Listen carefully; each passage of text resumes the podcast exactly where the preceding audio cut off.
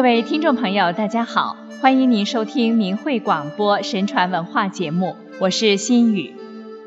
如今四五十岁出生在中国大陆的人，读书的时候在中共阶级斗争理论的灌输下，相当一段时间和相当多的人都以为，过去的有钱人都是靠剥削穷苦人得来的财富，为富不仁几乎是所有有钱人的标签。所以很小的时候就被培养出了所谓阶级仇恨，打地主斗资本家被认为是在做着正义的事情。那么事实上，传统的富人真是像中共所描述的那样吗？让我们来听听清代的汪道鼎在《坐花治国果报录》一书中“梅树藏银”里讲的一个富人是如何致富的故事。清朝末年，华亭县的韩树山富而好礼，见义必为，乡里都称他是大善人。但是韩树山的祖先却出身贫寒，父亲韩翁在秀野桥西开了间小店卖成衣，虽然小本经营，他却好善，唯恐不及。有一年除夕前，天降大雨雪。深夜里，韩翁干完一天的活儿，准备睡觉了。忽然听见门环响动，好像有人倚在那儿，又听到叹息声。韩翁秉烛开门一看，见一人拿着包倚门而坐，原来是上海某商行的伙计，收账回来晚了，搭船投宿都来不及，只好露宿他家屋檐下等天亮。韩翁吃惊地说。客人既然收账回来，一定行囊不空，怎可露宿？就算太平无事，怎受得了严寒？陋室虽然破小，尚可遮风避雨。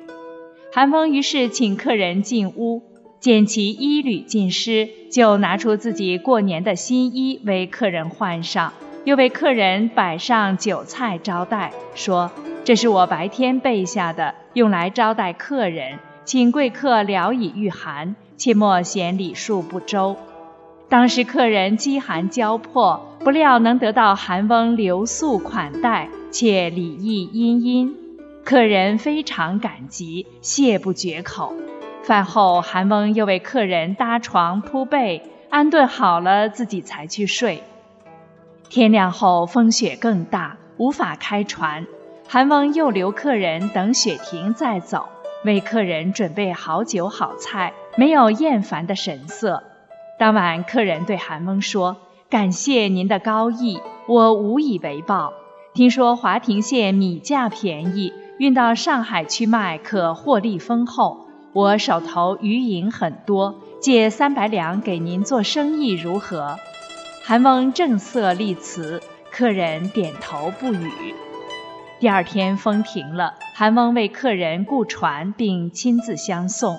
船起航前，客人说：“昨天我说的三百两在床下，您收好。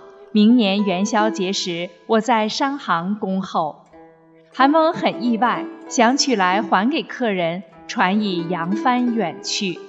韩翁回来一看，果然有银子在客人的床下。韩翁姑且收好。到了新年正月，将银子全部买米运往上海。韩翁找到某商行，恰逢之前那位客人从里面出来。客人见到韩翁，抚掌大笑，说：“您真是有信用的人。”韩翁告知买米若干已经运到上海。客人于是带韩翁一起进商行见行主，禀告说。这就是我去年遇到的华亭县韩先生，如今他运米到了。行主致谢说：“鄙人的伙计携重金露宿，若不是足下高义，几乎遭遇不测。如今您又如期而至，见利不取，您真是当今的古代先贤啊！”行主下令打开正厅，请韩翁进入，盛宴款待。如同招待上宾。饭后，行主叫那名伙计陪韩翁游玩，并留韩翁住下。第二天早上，韩翁把买米的账交给伙计，叮嘱他取米上岸，自己要回华亭县。伙计笑道：“米事已有处置，您小住数日，不要急着回乡。他天天陪韩翁游玩，倒也不寂寞。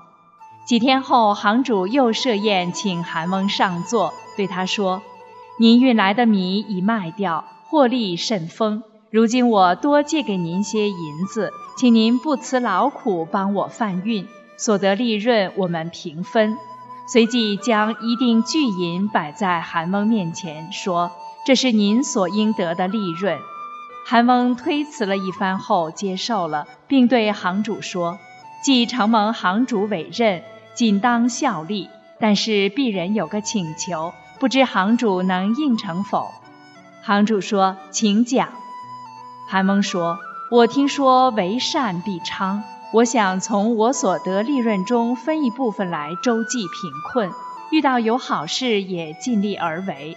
但韩某出身贫寒，银子出自于行主，必须行主允许，我才敢施行。”行主许诺，并马上拿出两千两银子交给韩翁。韩翁从此更加致力行善，而他所贩运的货物也总是获利丰厚。自此之后，韩家经商逐渐富裕起来。后来，韩翁在秀南桥新买了一幢住宅，连同其中的家具等全部买了下来。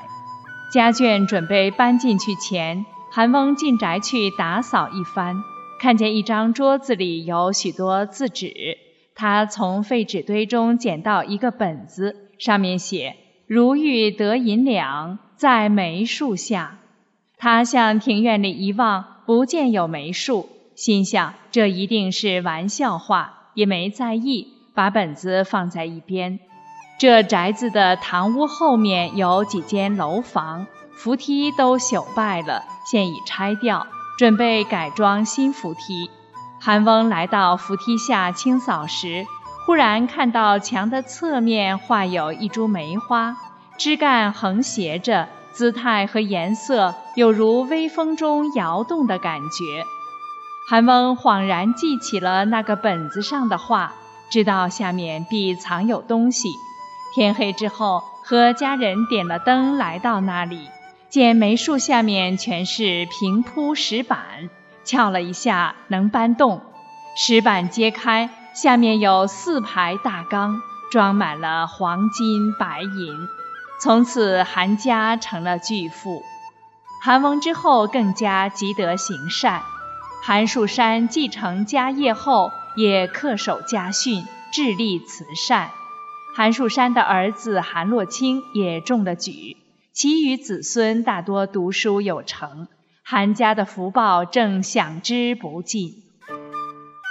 这段故事虽然名为“梅树藏银”，后人也以为韩家致富是因为得了意外之财，却往往忽略了作者汪道鼎所说的关键：韩翁不甚读书，然而行义颇高，言必由衷，事无作假。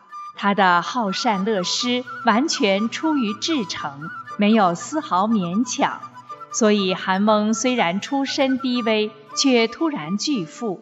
人们只见韩家致富得的容易，却不知韩家为什么致富，并非偶然。其实，像韩翁这样富而好礼、见义必为的大善人，积德甚丰，焉有不获福报之理？而梅树藏银，正是上天实施福报的一种形式而已。人们只看到了结果，却不了解原因，空做着发财梦，那永远都只能是一个梦而已。当然，这个故事也彻底颠覆了为富不仁的理论。为富不仁者虽有，但绝不会是多数。当不仁者耗尽自己前世所积之德后，等待他的就只有恶报了。所以，请记住善恶有报的天理吧，多做善事，前程光明。好了，听众朋友，感谢您收听今天的神传文化节目，我们下次时间再见。